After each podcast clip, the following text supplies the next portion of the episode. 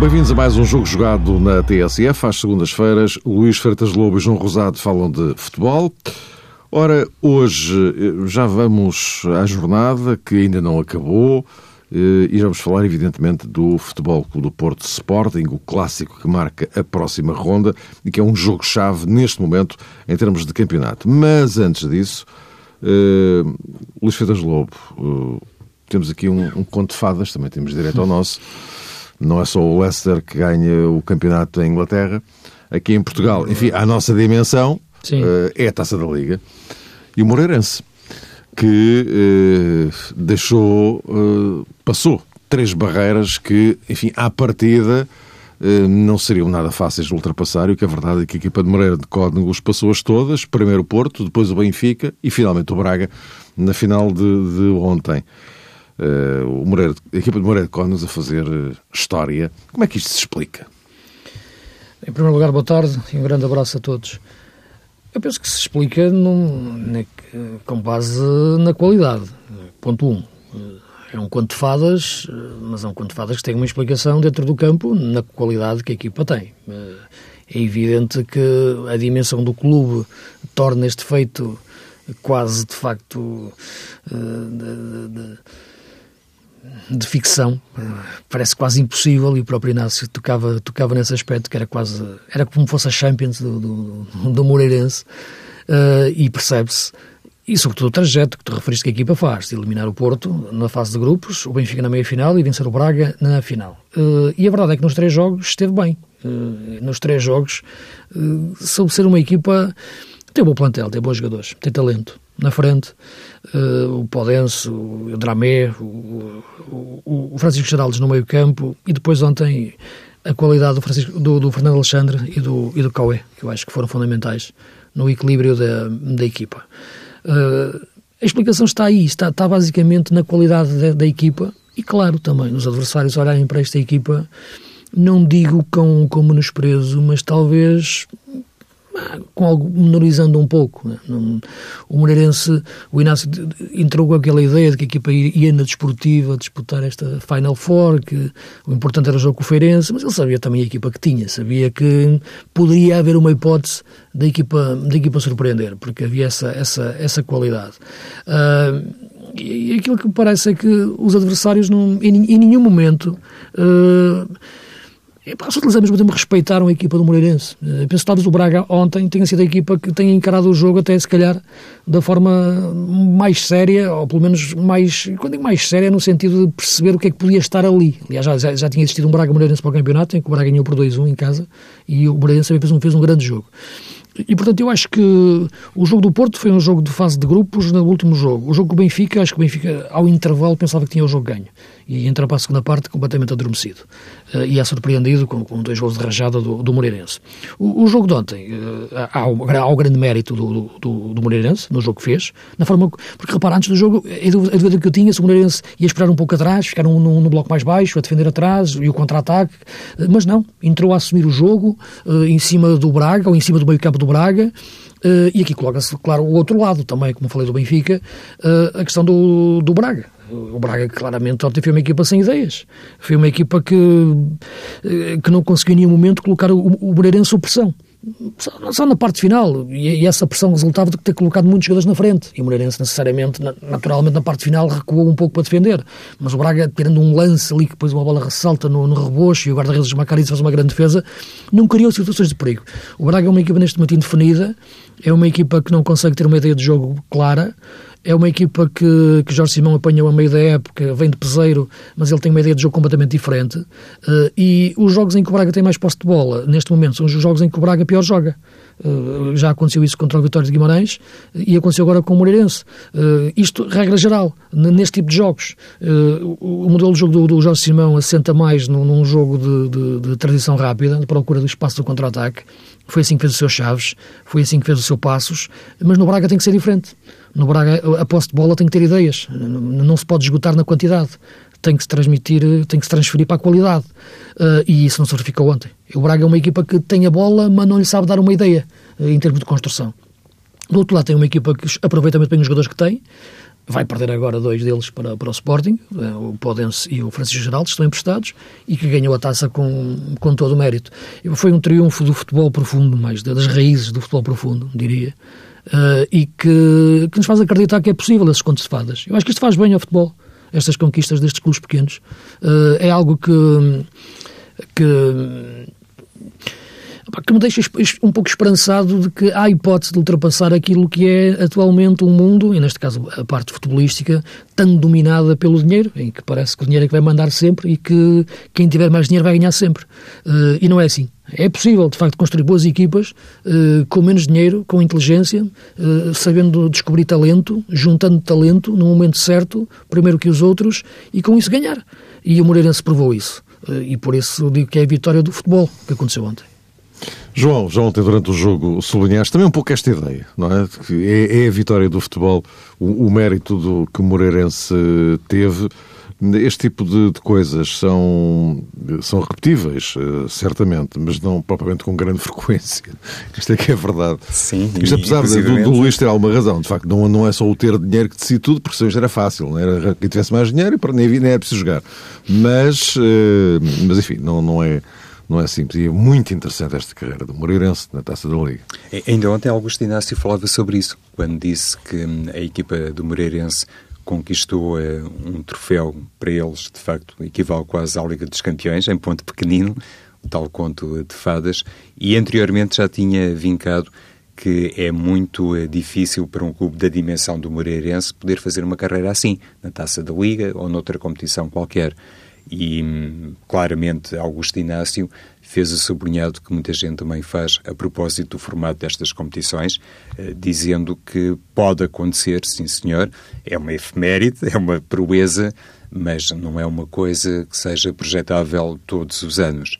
O Moreirense conseguiu, e na minha perspectiva, além daquilo que o Luís já sublinhou, conseguiu também com esta eh, postura muito boa de Augusto Inácio, que soube tranquilizar a equipa, uh, relaxá-la, foi de facto um Moreirense mais descontraído, que entrou na final, não acusou a responsabilidade, uh, encarnou bem uh, a estratégia do treinador, que inclusivamente olhando para o desafio frente ao Benfica, surpreendeu face à maneira como entrou em campo, não não usou uh, primeiro o plano A e depois o, o plano B, uh, fez uh, ao contrário. Acho que Augusto Inácio quis resolver as coisas logo na primeira parte. E acabou por conseguir, com aquele penalti decisivo do, do Cauê, mas foi basicamente uma, uma carreira e um triunfo que tem muito a ver com uma afirmação de qualidade do próprio treinador no campo da orientação técnica. Por via também de algumas opções que tomou na sua vida profissional. Eh, já tínhamos, ou eu pelo menos, já tinha perdido assim um bocadinho o rasto a esta qualidade e esta competência de Inácio como treinador. Agora julgo que todos nós acabámos por eh, recuperar esse lado mais profissional de um homem que já foi campeão uh, pelo Sporting, também já ganhou uh, supertaças, inclusivamente pelo Futebol do Porto, e já fez outras coisas que ele inclusivamente fez questão de destacar, mesmo que essas coisas, essas conquistas, não se tivessem traduzido em títulos. Ontem, quando um pouco mais a frio Augusto Inácio fazia o rescaldo um, da, da, carreira do Moreirense e falava ainda num contexto festivo, não deixou de lembrar, quiçá também com uma outra uh, indireta para alguém, que noutras ocasiões, com outras equipas, com subidas de divisão, com qualificações para provas europeias, o seu selo de qualidade estava lá, uh, dele, enquanto treinador, bem entendido, e que também era preciso olhar para estas uh, performances que muitas vezes não resultam em taças, em troféus, mas demonstram a qualidade de quem orienta. E se calhar é uma das ilações da taça da Liga, a maneira como decorreu. Eu não sei se este hum, epíteto de campeão de inverno assenta bem ou não, poderemos uh, discutir sempre isso, como é óbvio, Claro que há aqui também uma tentativa. É um slogan. É um slogan. mais do que isso. De, de, no marketing, conquistar qualquer coisa claro, com esta claro, nova marketing. taça da Liga, mas houve aqui determinados aspectos que ressaltaram além da componente meramente desportiva. Estas declarações e estas opiniões de Inácio que nos fazem pensar um pouco mais. houve também uma declaração de António Salvador sobre a possibilidade da Taça da Liga um dia poder qualificar uma equipa para a Liga Europa. E divergiu de Jorge e, Simão. E sendo contra isso. É, é, António Salvador, não foi, Luís? Divergindo, como dizia Sim, o Mário. E, penso que, e penso que bem, porque acho que. Eu aliás, também. aliás, já o disse, aliás, porque desvaloriza o campeonato, inclusive. Exato, eu, eu, também tenho essa opinião. É, é, é uma questão. É, claro que eu percebo, todos nós percebemos a, a bondade e, e, o esforço, até no âmbito da organização, um, que a Liga fez para criar algo diferente no futebol nacional, sim. com um sponsor muito forte, tudo muito bem feito, muito bem organizado. Quero acreditar que sim, à exceção de algumas coisas que tiveram basicamente a ver depois com a cobertura que não foi dada aos média, assim terminou o desafio, mas exceção feita a essas matérias, houve aqui realmente um esforço que eu acho que é elogiável. Mas esta taça da Liga eu também acho que um dia não pode uh, apurar uma equipa diretamente para a Liga Europa, por exemplo. Estou de acordo com António Salvador, que divergiu claramente de Jorge Simão e é uma questão que podemos eventualmente abordar. Mas eu gostaria também de entroncar esta vitória do Moreirense naquele trabalho que o Presidente do clube há muitos anos Sim. tem efetuado, não é, Luís? Sem dúvida nenhuma. É, é, aconteceu agora, mas é um clube, em certa medida, modular, até pela uh, consistência que tem revelado e, sobretudo, pela capacidade para honrar compromissos. Tenho essa ideia do Moreirense, também por isso. O Vitor Magalhães ontem mesmo sublinhava isso, que uma, uma das grandes preocupações do, do Moreirense é cumprir as suas obrigações. Antes de tudo mais. E então? Não é verdade, repara, este clube, e há, há, clubes em Portugal que existem muito quase unipessoais, não é? São quase, de facto, invenções ou, de, ou familiares ou empresariais, de, de, de empresários da região. Uh, o caso do Arouca é outro exemplo, por exemplo, com a família de Sr. Pinho. Uh, o caso do, do, do Moreirense, uh, o Vitor Magalhães, de facto, faz um trabalho incrível desde há muito tempo. ele ali um período que não resistiu e foi presidente do Vitória de Guimarães também. Uh, no ano em que, pior para o Vitória, o Vitória acabou por ser divisão. E, a, mas, e a verdade é que ele sentiu que, que, tinha que voltar às origens, à sua terra, não é? Moreira. Ao seu clube. é o clube que ele inventou a este nível, porque o Moreirense tinha caído depois até na segunda B. e voltou a levantá-lo até à Primeira Liga.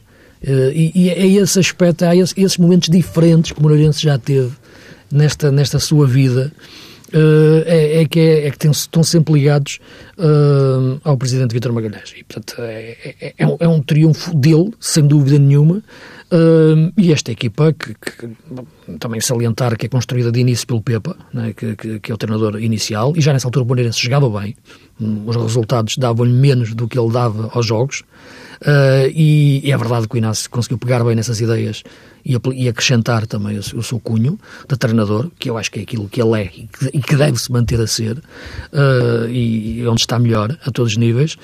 Mas de facto, esta equipa do Moreirense, este clube do Moreirense, Uh, existe pelo seu presidente. Uh, é uma cidade que se tu passares depressa de, de, de carro, nem vês a cidade, praticamente, não é? Uh, mas, é, mas há uma uma família, foi, foi o termo que, que, que ele utilizou, o Presidente, e é isso que, de facto, uh, um clube tem que ser isso, a este nível, e, e é por isso que, que, esta vitória é a vitória do futebol.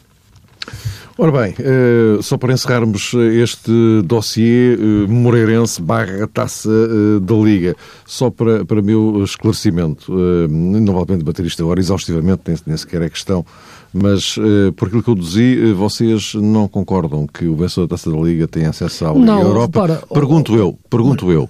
Uh, mesmo com outro formato que não este? Sim, mesmo... mesmo ou, ou estão a pensar em cima deste formato? Repara, com este formato é muito menos. Pronto. Okay. Mas, mas não é por esta razão. Eu acho que a, a razão principal para mim é, é que desvaloriza o campeonato.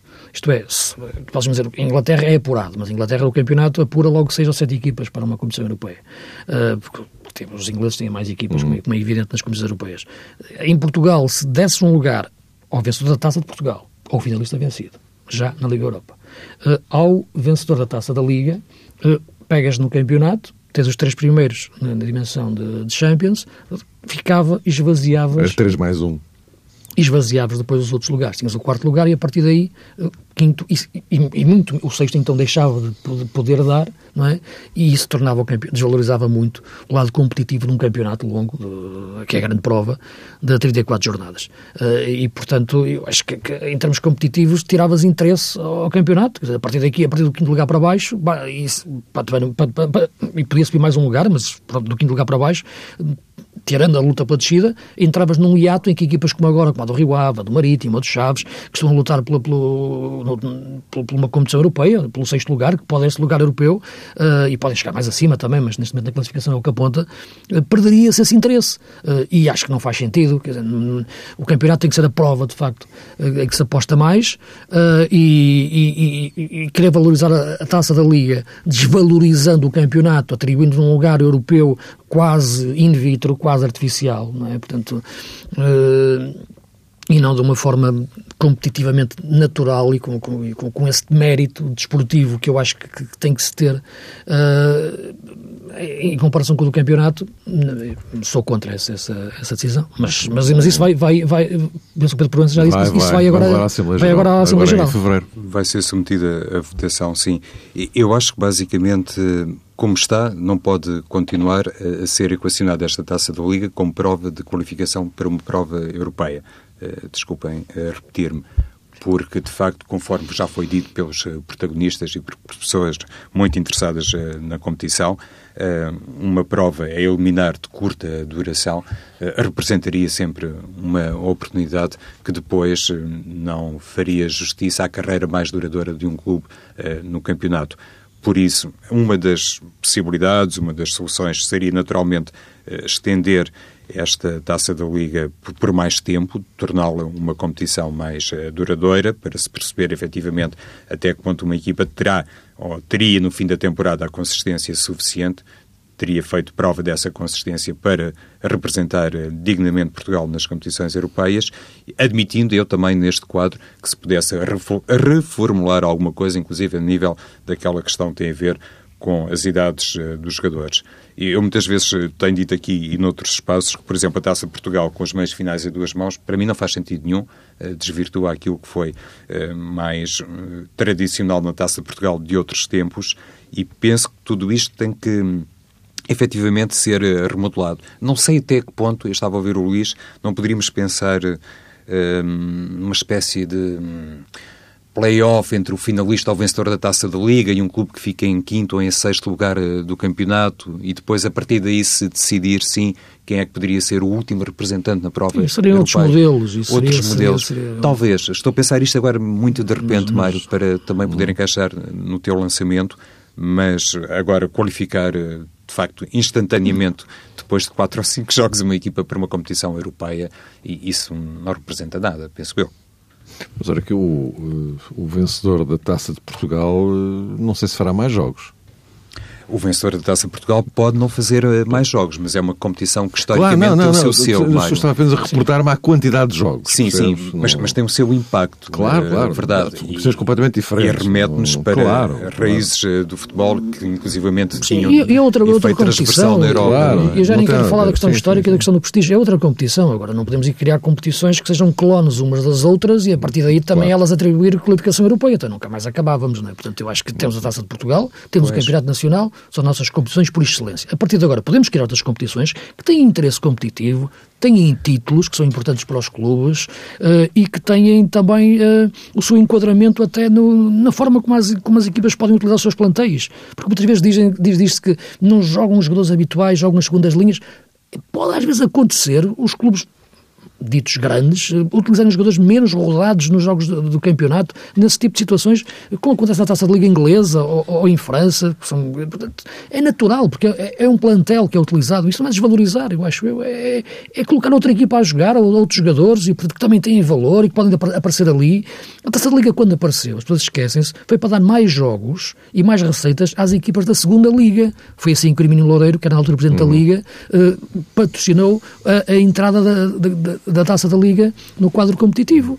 Uh, e, e, bem, na minha opinião. Esvaziou-se um pouco essa ideia, uh, mas acho que deve ser resgatar e a taça da Liga ter esse significado. Acho que não, esta obsessão de querer dar muito interesse ou muita importância, acho que não faz muito sentido. Acho que tem a importância que tem é a quarta competição junto, se, considerarmos, se considerarmos as competições europeias, e está bem assim. Agora, dar-lhe uma competição europeia acho que não faz sentido. Oh, oh, Luís, até porque o formato realmente favorece os clubes grandes, não é? Sim. E quase que por inerência já estão qualificados para as provas europeias, seja Champions, seja Liga Europa, seja Playoff, terceira pré-eliminatória, por aí fora qualquer dia como seria alguém, ah, eu vou criar eh, a Taça Primavera e o vencedor da Taça Primavera apura-se diretamente para a Liga Europa. Sim, mas também não, enfim, não, Sim, pode, seria, não seria bem não seria assim, essa, mas, essa questão. Mas okay. os clubes é que vão decidir.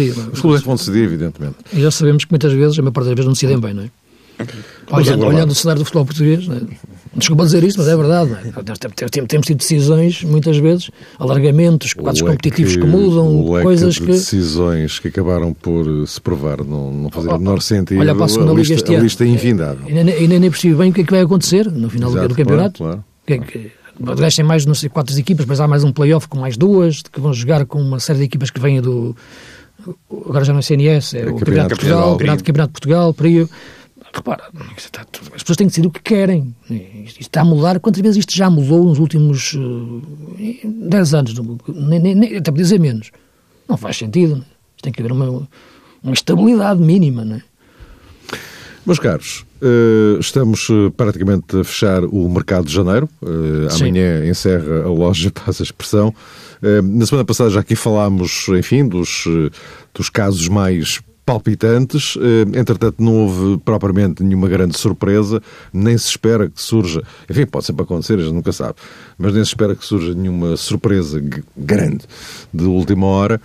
Eh, portanto, os, plantel, os plantéis à partida vão ficar como, como se previa, enfim, depois das alterações que sofreram nas últimas semanas. Eh, apontando agora para o, o que aí vem, o que vem antes do mais, este Vitória de Setúbal Benfica, eh, desta noite, eh, porque, porque por causa da Taça da Liga houve este interregno de domingo e então depois das vitórias do, do Porto e do Sporting no sábado, o Benfica só vai jogar hoje. Mas o facto é que há já no próximo sábado um clássico, um, um Porto Sporting no, no Dragão, que também pode interessar ao Benfica, se o Benfica, evidentemente, conseguir eh, repor a vantagem de 4 pontos sobre o Porto que tinha antes de começar esta, esta jornada. Uh, mas, enfim, nós não sabemos o que é que vai acontecer ao Benfica. Agora, o que sabemos é a posição relativa e a diferença pontual entre Porto e Sporting e o que isto significa. Uh, e, uh, sendo assim, João, começaria agora por ti, sendo assim, a importância, há uma importância mais acrescida para Porto ou para Sporting para este clássico ou, ou nem por isso? Na minha interpretação, eh, Mário, é a equipa que está atrás e com maiores dificuldades na tabela classificativa, olhando para dois eh, claros concorrentes ao título português, eh, como é evidente, a equipa que está mais atrasada tem uma responsabilidade maior. Claro que se fizesse esta pergunta uh, a de Espírito Santo, ele não poderia nunca enquadrar as coisas neste sentido, porque os treinadores dos clubes grandes, como todos os treinadores, mas sobretudo aqueles que têm equipas de outra dimensão, preferem sempre olhar para cima e acham que as coisas têm que ser vistas apenas debaixo do paradigma do primeiro lugar. Mas para o Sporting, admitindo que lá bem, bem no fundo, Jorge Jesus ainda acredita na possibilidade de conquista do campeonato, parece-me que para os objetivos leoninos seria fundamental, ou será fundamental, um resultado bom no Dragão e um resultado bom para o Sporting, para o Benfica, para o Porto, é sempre a vitória. Nem sequer vale a pena aqui fazer um enquadramento a propósito de um empate. E depois, também já toda a gente entendeu que neste momento a equipa do Sporting, conforme salientou a Jorge Jesus, do ponto de vista emocional, está um bocadinho mais oscilante. É uma equipa que ainda não assentou, ainda não fez a completa digestão de todos os acontecimentos que ultimamente acabaram por atravessar o universo sportinguista e Mas por foi, isso... foi muito notório com o Passos de Ferreira, não é? Uma grande Sim. primeira parte e depois a segunda... E então, Mário, imagina isto uh, no Dragão, perante um futebol do Porto, e, e é esse tipo de desnível de desequilíbrio que, obviamente, Jorge Jesus terá que um, tratar, cuidar, no sentido de permitir à equipa uma desenvoltura e uma maturidade que faça o Sporting acreditar na possibilidade de um triunfo no estádio do Futebol Clube do Porto, conforme aconteceu a época transata, ainda em contexto completamente distinto. Lá está, com o Sporting completamente envolvido, como sabemos, na luta pelo primeiro lugar. E atendendo, ainda no âmbito desta questão que tem a ver com a maturidade psicológica ou falta dela, atendendo à ausência de Adrian, de William, peço desculpa, está aqui realmente aberta uma situação muito preocupante para Jorge Jesus porque é verdade que Palhinha regressou, dir-se-ia que foi um regresso a um resgate que parecia adivinhar esta exclusão de William Carvalho, Há pouco falavas uh, das surpresas que não são projetáveis no mercado de transferências, mas pronto, independentemente de William continuar ou outros ao serviço do Sporting, do Benfica e do Porto, Jesus... salvaguardei que isto, já apanhamos grandes surpresas ah, no fecho de mercado mesmo. E os tesoureiros adoram grandes surpresas no fecho de mercado. Mas o Jorge já sabe que não pode contar com o William Carvalho, independentemente do que claro. aconteça uh, no mercado de transferências. Veremos se João Palhinha vai ser a opção, à, à partida sim. Eh, no jogo contra o Passos de Ferreira, Palhinha chegou a par do William Carvalho, o que para mim até foi um bocadinho surpreendente. Esperava mais que fizesse o devido teste, digamos assim, como seis, não propriamente a partilhar o corredor central, olhando Mas havia aquela questão que era, o William já estava fora do dragão, não é? Uh, arriscar a continuidade do Adrian uh, era capaz de ser má ideia. Ele, ele tira o Adrian, uh, mete o Palhinha, depois passa o William para ter escolhido, mudar tudo. Poderia ter escolhido, na minha perspectiva, claro, Mário, podia ter escolhido um parceiro claro, diferente claro, claro, para João Palhinha, não propriamente ter William e Palhinha ao mesmo tempo. Mas pronto, foi a decisão de Jorge Jesus. Ou seja, está aberta aqui realmente uma, uma, uma zona misteriosa na equipa do Sporting. Há várias possibilidades, Palhinha, Bruno César, o próprio Ruben Nascimento adiantado, não sei até que ponto Francisco Geraldes poderia aparecer na equipa do Sporting, mas é, é uma questão muito interessante que serve uh, para Luís, podermos agora, fazer alguma especulação tua, sobre o caso. Sim, a tua perspectiva, uh, começar já pelo Sporting, para depois falarmos do Porto também, porque há aqui também outras questões interessantes em relação ao Porto. Sim, esta, em relação a esta questão particular, Palhinha, Adrian, eh, aliás foi como o Sporting começou o jogo marítimo, num dia em que depois o William entra na última meia hora, numa alteração um pouco enigmática para mim em relação àquilo que se não foi a aposta inicial, depois metê-lo naquela altura, uh, não, quando a equipa precisava de crescer ainda mais no jogo. Mas isso é, foi outro jogo. Penso que a questão do, do Sporting uh, coloca-se mais à frente, já falei, já falei várias vezes, uh, e no jogo para o Dragão também se coloca, isto é, no homem que joga atrás do base Dost. E falámos já bastante daqui dessa posição. nesta altura já percebemos que a tentativa de Jorge Jesus será para apostar cada vez mais em Alan Ruiz, é aquilo que me parece, nesse, nesse posicionamento, eh, e procurar potencial ao máximo ali, e acho que o jogo do Dragão será decisivo para isso. Uh, jogando Alan Ruiz nessa posição, uh, é o grande teste para, para, para a sua competência e a sua evolução para a segunda metade da época, porque o resultado do Sporting no, no Dragão hum, depende do seu futuro no campeonato. Tem que ganhar o jogo. Eh, tem que se manter na aproximação ao primeiro lugar, eh, pelo menos manter essa, essa, essa, essa chama.